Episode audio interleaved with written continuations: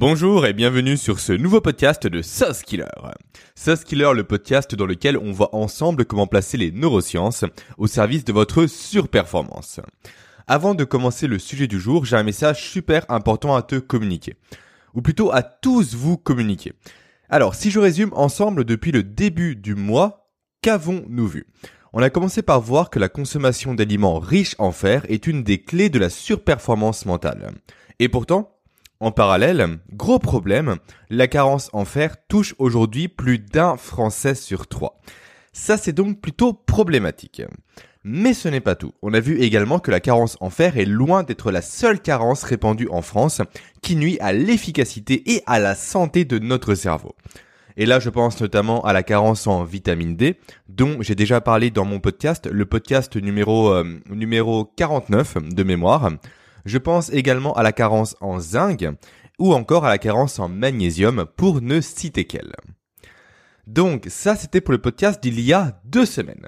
Ensuite, dans le podcast suivant, donc le podcast de la semaine dernière, vous avez été nombreux et nombreuses à me poser des questions sur le lien entre nutrition et surperformance professionnelle. Et là, je pense notamment aux questions de Séverine, aux questions, ou plutôt à la question de Robin, ou encore à la question de Léa. Et en répondant à toutes vos questions, nous avons vu ensemble, nous avons pu remarquer ensemble à quel point le cerveau, en fait, c'est une machine comme les autres, ni plus ni moins. Et que comme n'importe quelle machine, le cerveau doit être alimenté de la bonne manière pour fonctionner de façon optimale. Voilà tout ce que nous avons vu ensemble jusqu'à présent. Alors, juste après avoir sorti mon dernier podcast, je me suis demandé comment je pouvais vous aider davantage dans cette, euh, dans cette réflexion-là.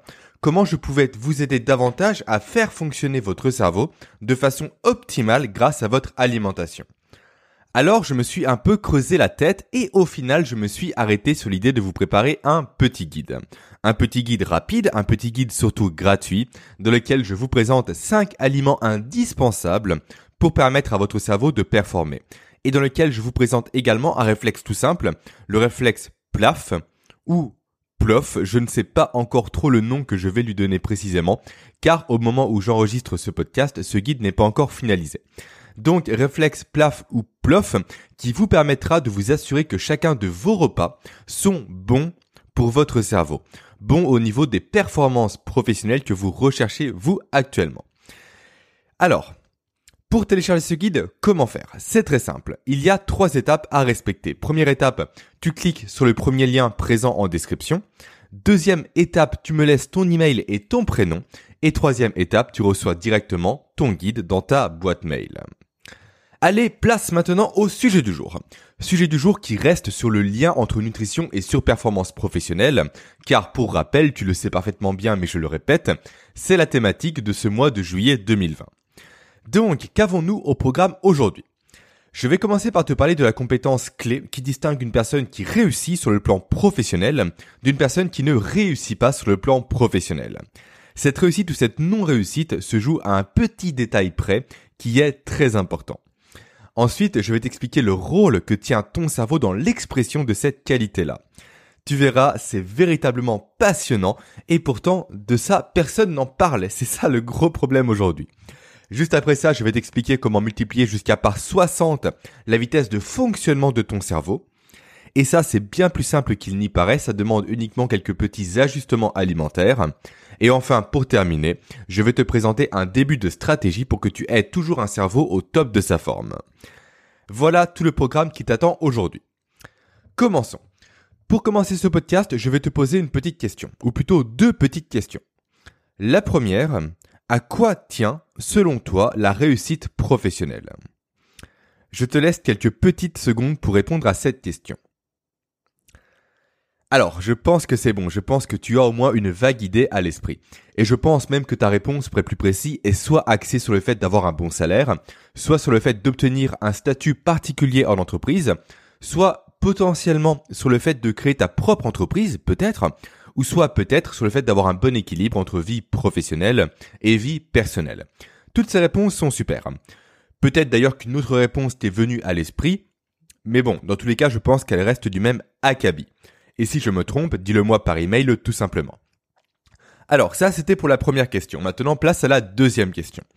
Question beaucoup plus importante. Quel est le dénominateur commun entre l'obtention d'un bon salaire, le fait de décrocher une promotion professionnelle, le fait de créer sa propre entreprise, ou encore le fait de trouver un bon équilibre entre vie professionnelle et vie personnelle. Ce dénominateur commun, il est simple, c'est ta capacité à prendre les bonnes décisions. À prendre, je dirais même plus des décisions qui réunissent trois critères. Premier critère, le fait qu'elles soient justes. Deuxième critère, le fait qu'elles soient rapides, que ta prise de décision soit rapide. Et enfin, troisième critère, que tu prennes ce genre de décision-là de façon récurrente. Véritablement, c'est important que tu l'aies à l'esprit, cette capacité à prendre des décisions donc justes, rapides et récurrentes est la clé de n'importe quel succès, qu'il soit professionnel ou personnel. Et pour le vérifier, il n'y a pas besoin d'aller chercher bien loin. Typiquement, par exemple, tu as décidé d'accepter une offre d'emploi plus intéressante et ça, ça t'a permis d'évoluer dans ta carrière professionnelle. C'est un exemple de prise de décision. Sinon, tu as décidé d'être proactif dans ton entreprise et ça t'a permis d'obtenir une augmentation de salaire. C'est également une prise de décision. Autre exemple, tu as décidé de dire non aux heures supplémentaires pour passer plus de temps avec ta famille. C'est également une prise de décision. Sinon, tu as décidé de quitter ton emploi pour créer ta propre entreprise. Malheureusement, ça n'a pas marché, ça n'a pas fonctionné. C'est également une prise de décision. Prise de décision qui a certes des conséquences négatives, mais ça reste une prise de décision. Chaque prise de décision que tu fais peut donc soit être favorable, soit être défavorable. Mais dans tous les cas, c'est toi qui en es à l'origine. C'est toi qui restes maître ou maîtresse de cette prise de décision. Et ça, c'est le plus important. Pourquoi c'est le plus important? Car à l'inverse, quand on n'a pas cette capacité à prendre des décisions qui sont à la fois, pour rappel, justes, rapides et récurrentes, alors on subit la prise de décision d'autres personnes. Et la conséquence de ça, elle est simple, on n'est plus maître de sa vie. En tout cas, on n'est plus maître de sa vie, façon de parler. Je nuance un peu cette phrase car ça fait très gourou du développement personnel, mais je n'ai pas d'autres tournures qui me viennent à l'esprit. Donc, je disais, si tu ne développes pas cette capacité à prendre des décisions efficacement, tu ne seras plus maître ou maîtresse de ta vie. Tu ne seras plus maître ou maîtresse de ta réussite professionnelle. Et pour, pour t'illustrer ça, je vais tout simplement reprendre les exemples que je t'ai listés précédemment. Premier exemple que je t'avais cité, le changement de poste. Là, cette fois-ci, malheureusement, tu as pris trop de temps pour accepter cette offre d'emploi intéressante et elle te passe sous le nez. Hop, ça c'est une conséquence négative d'une absence de prise de décision ou d'une prise de décision un peu trop longue à survenir. Deuxième exemple, tu as été passif dans ton entreprise, tu n'as rien proposé, rien tenté alors que tu avais plein d'idées pourtant à l'esprit, et résultat, tu passes à côté d'une augmentation de salaire. C'est une nouvelle conséquence négative d'une absence de prise de décision. Troisième exemple, tu as accepté tes horaires supplémentaires sans ne rien dire auprès de ton responsable. Et la conséquence est la suivante, tu crées un véritable déséquilibre entre ta vie professionnelle et ta vie personnelle. Hop, troisième conséquence d'une absence de prise de décision. Conséquence négative, pardon. Et enfin, dernier exemple, tu n'as rien tenté pour créer ta propre entreprise. Alors certes, ça t'a évité d'échouer, mais sans avoir pris cette prise de décision-là, tu n'aurais strictement jamais su si tu aurais pu réussir ou non dans cette aventure. Voilà donc les conséquences directes d'une incapacité à prendre des décisions. Donc, en fait, tout ça pour te dire que là où une prise de décision peut aboutir sur des résultats positifs comme négatifs, une absence de prise de décision quant à elle aboutit constamment sur des résultats négatifs. Et le, et le plus drôle dans tout ça, si je puis dire ainsi bien évidemment, je fais rapidement un petit aparté, c'est la dissonance cognitive dont nous faisons tous preuve lorsque nous subissons les conséquences d'une absence de prise de décision. En aucun cas, en fait, dans ces moments-là, on va se dire vraiment consciemment que c'est de notre faute, que c'est notre absence de prise de décision qui est à l'origine de la situation que l'on subit. Mais plutôt, à l'inverse, on se dit qu'on n'a pas eu de chance. On se dit que le sort s'acharne contre nous ou autre excuse qui ne remettent en aucun cas, qui ne remettent aucunement notre incapacité que nous avons eu à prendre une décision. Par contre, à l'inverse, phénomène encore étrange, quand on récolte les résultats positifs de notre prise de décision, là on clame haut et fort à quel point nous avons bien fait de décider de faire ça ou de faire ça. Et cette dissonance-là porte un nom, il s'agit de l'erreur fondamentale d'attribution. Mais ça, c'est un tout autre sujet. Et d'ailleurs, histoire de te raconter un peu ma vie personnelle, ce que je viens de te dire fait parfaitement écho à mon fond d'écran d'ordinateur fond d'écran que j'ai déjà depuis quelques années et qui est une citation de Stephen Covey qui dit, une fois traduite en français, Je ne suis pas le produit des circonstances, mais je suis le produit de mes décisions. Donc, tout ça pour te dire quoi? Tout ça pour te dire qu'il est important que tu saches prendre des décisions rapides, que tu saches prendre des décisions justes et surtout que tu saches prendre des décisions de façon récurrente. Car encore une fois, cette capacité-là à prendre des décisions est la clé de la réussite professionnelle. La question qui se pose maintenant, c'est comment prendre les bonnes décisions? Alors, ce que j'ai fait en préparant ce podcast, c'est que je suis allé sur Google et j'ai tapé comment prendre une décision efficace. Je suis alors tombé sur des centaines de conseils du genre ne pas s'embarrasser par exemple d'informations inutiles, prendre le temps de peser le pour et le contre, aller prendre l'air, se fier à son intuition, se vider la tête ou encore le fait de relativiser. Et en parallèle, je suis tombé sur de nombreux outils, sur de nombreuses matrices d'aide à la prise de décision. Super, c'est exactement le genre de résultat auquel je m'attendais. Et ce résultat, plutôt, et ces résultats, tu sais quoi? Eh bien, ils ne me plaisent pas du tout. Ils ne me plaisent vraiment pas du tout. Pourquoi ils ne me plaisent pas du tout? Car si tu me suis depuis déjà quelques temps, tu dois le savoir. Toutes ces pseudo-solutions-là permettent uniquement de répondre au comment, au comment faire. Et en aucun cas, ou plutôt mais en aucun cas, elles expliquent la base de la base. Et la base de la base, c'est quoi? C'est le pourquoi. Le pourquoi nous ne parvenons pas à prendre de bonnes décisions. Pourquoi nous ne parvenons pas à prendre des décisions justes, rapides et de façon récurrente? Et la réponse à cette question, elle est simple, car ton cerveau n'en est tout simplement pas capable. Ou plutôt, devrais-je dire, ton cerveau est certainement limité dans sa capacité à prendre des bonnes décisions. Et ça à cause de quoi? À cause de ton alimentation. Potentiellement, d'autres facteurs rentrent en compte, comme le manque de sommeil, mais ce n'est pas le sujet ici. Et oui, aussi étonnant que cela puisse paraître, en tout cas aussi étonnant que cela puisse paraître pour des personnes, on va dire, lambda, je dis lambda car toi maintenant tu connais l'importance de l'alimentation, il y a donc bien un lien étroit entre le fait de bien s'alimenter et sa capacité à prendre des décisions rapides, justes et de façon récurrente. Et donc, au final, l'ajout d'outils et de méthodes d'aide à la prise de décision ne doit intervenir selon moi qu'après que tu aies doté ton cerveau de la capacité à être efficace en matière de prise de décision.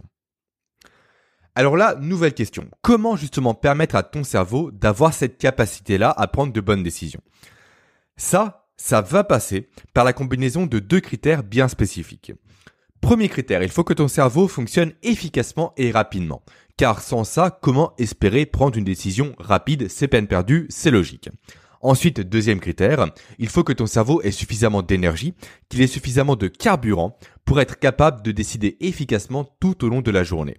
Car, comme tu l'as déjà certainement remarqué, il est beaucoup plus facile de prendre des bonnes décisions en début de journée qu'en fin de journée, car nous sommes beaucoup plus fatigués lorsque la journée se termine. Et pour que tu puisses donc combiner ces deux critères bien spécifiques-là, il va falloir que tu joues sur ton alimentation. Commençons alors par le premier critère, le critère de la rapidité de fonctionnement de ton cerveau. Au niveau du cerveau, comment se joue une prise de décision? Ça se joue principalement au niveau des neurones. En fait, il faut que tu le saches, toute information que ton cerveau reçoit transite par tes neurones. Neurones qui sont alors chargés, pour faire très simple, hein, très très simple, de faire le tri dans les informations qu'ils reçoivent, de vérifier quelles informations sont pertinentes et quelles informations ne le sont pas, pour ensuite donner l'ordre à ton corps, soit d'agir, soit de bouger, soit de s'exprimer. Et l'information dans les neurones, comment elle transite, comment elle s'achemine en quelque sorte, eh bien, elle circule de façon électrique. Alors je te passe les détails, ça n'a pas d'importance ici. Par contre, ce qui est important que tu saches, et je dirais même plus ce qui est important que tu retiennes, c'est qu'il est possible, et ça n'a rien de compliqué en soi, de multiplier par 60 la vitesse de transmission des influx électriques dans ton cerveau.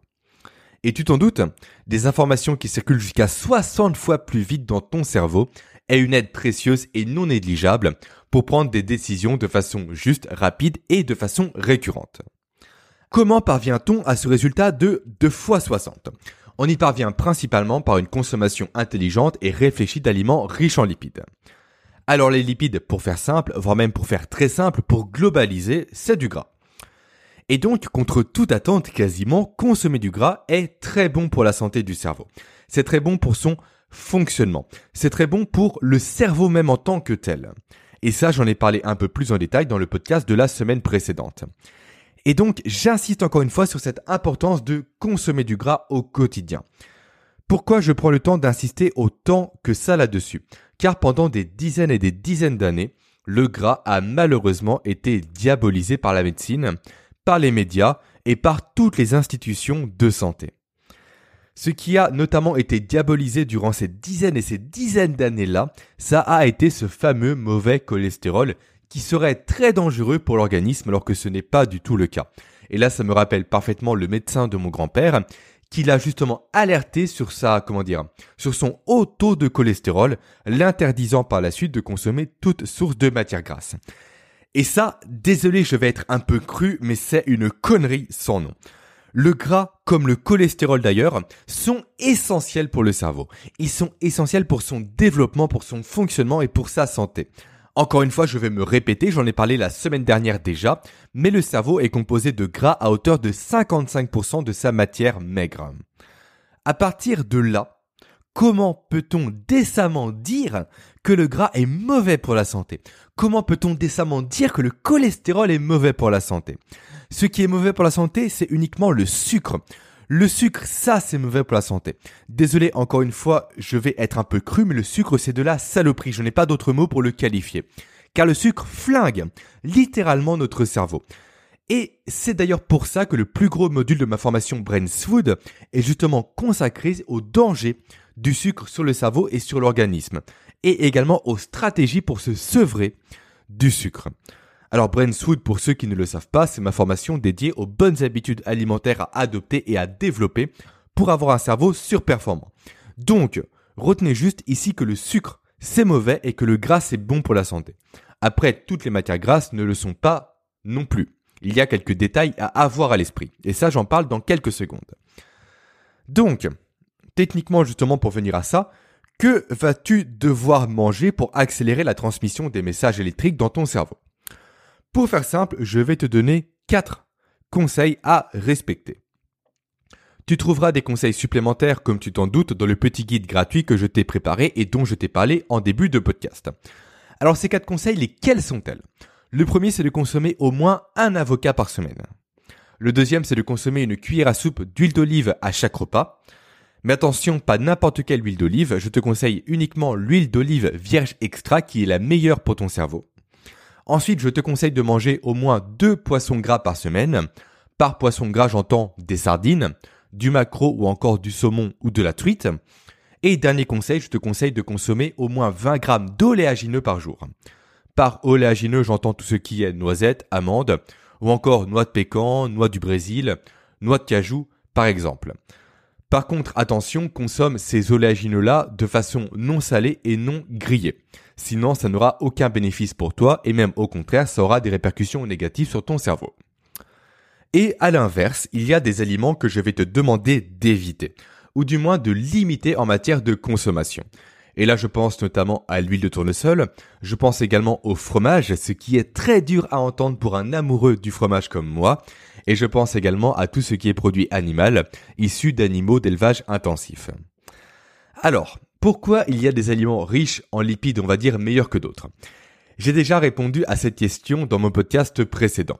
Mais en résumé, certains gras sont dits anti-inflammatoires et d'autres sont dits pro-inflammatoires. Et en fait, tout ce qui est pro-inflammatoire nuit à la santé de ton cerveau. Et le problème aujourd'hui, c'est que nous sommes tous dans une situation dite d'inflammation chronique. Autrement dit, notre corps, constamment, il est en situation d'inflammation. Donc, autant éviter d'ajouter des facteurs aggravants. Et ça, en fait, cette situation d'inflammation chronique, ça a des effets très délétères sur notre cerveau.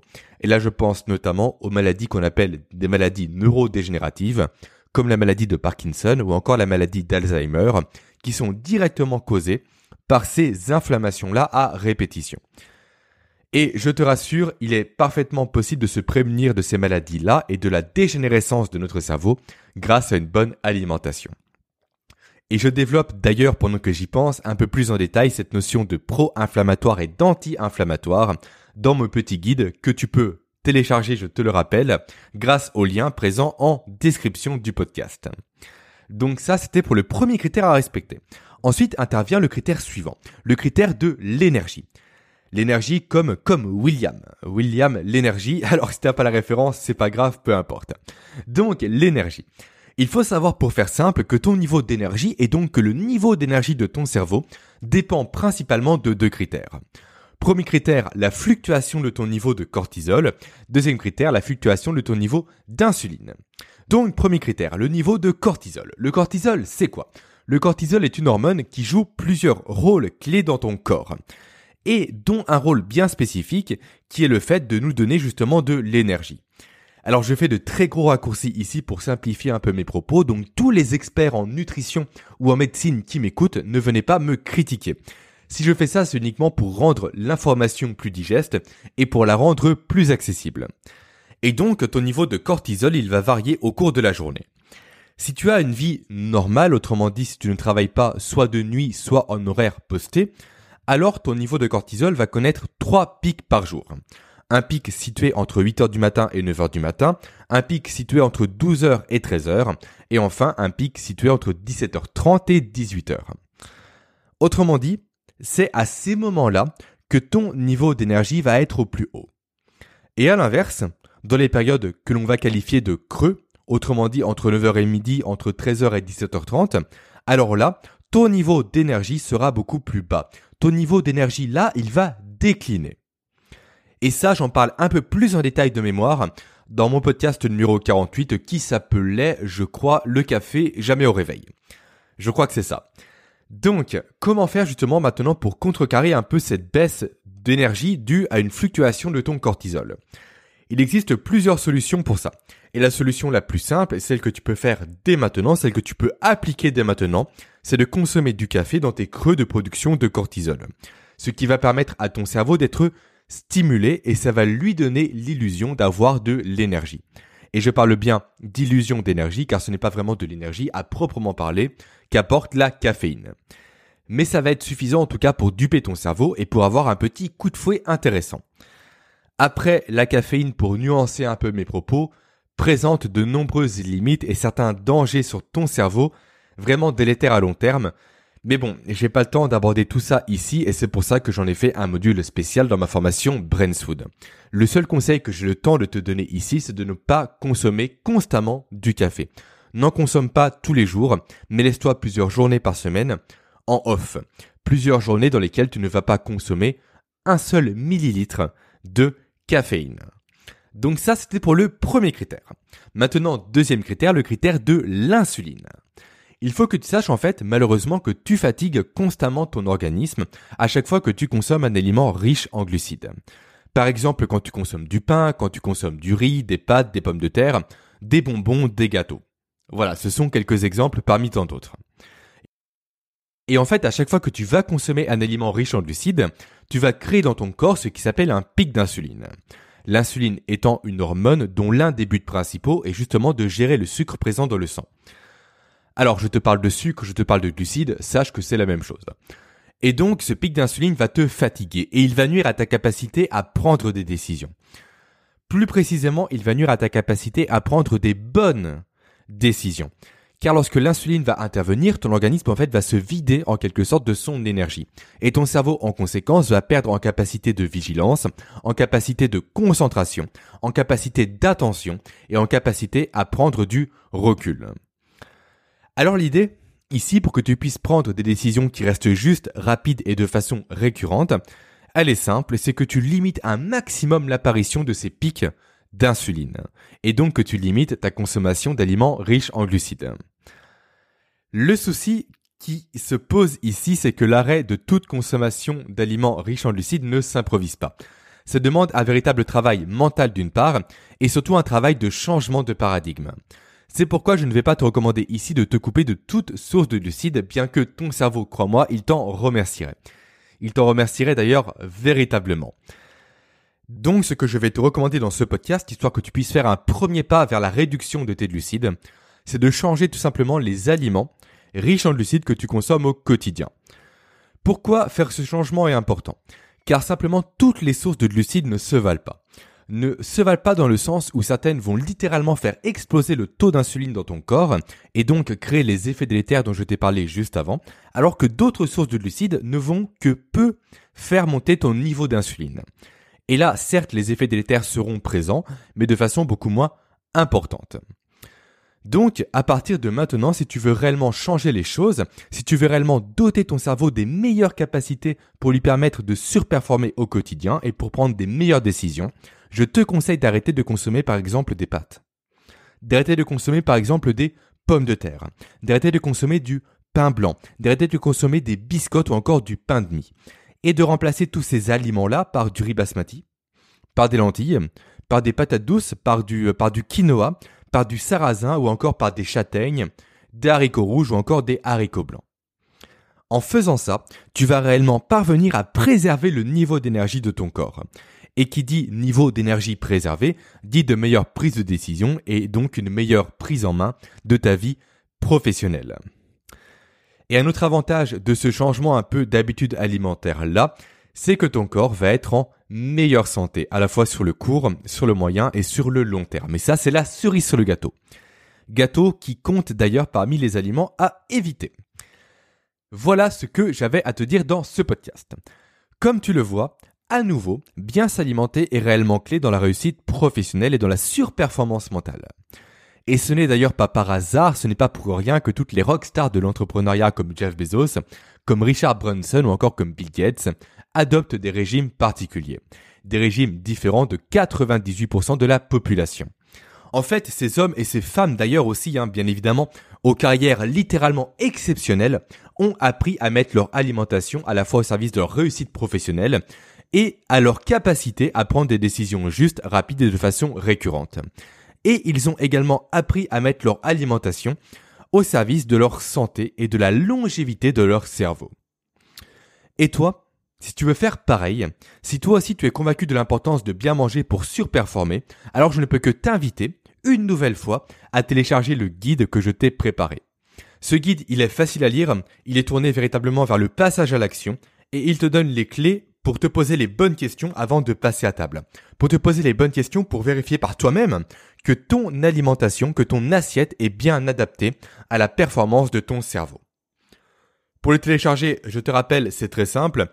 Il y a trois étapes à respecter. Tu vas cliquer sur le premier lien que tu trouveras en description. Après, tu rentres ton email et ton prénom.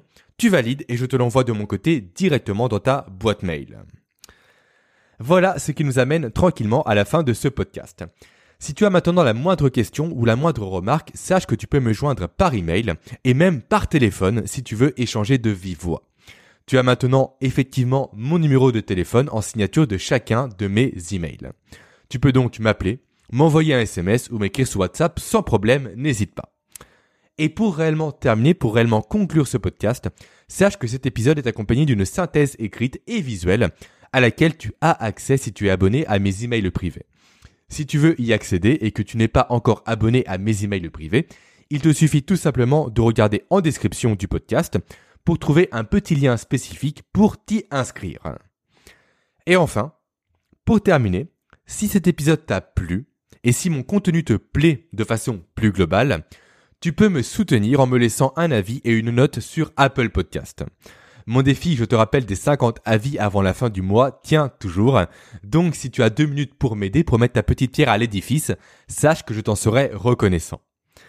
Allez, maintenant je vais te laisser, il est temps de te laisser, il me reste plus qu'à te dire à la semaine prochaine pour un nouvel épisode. Ciao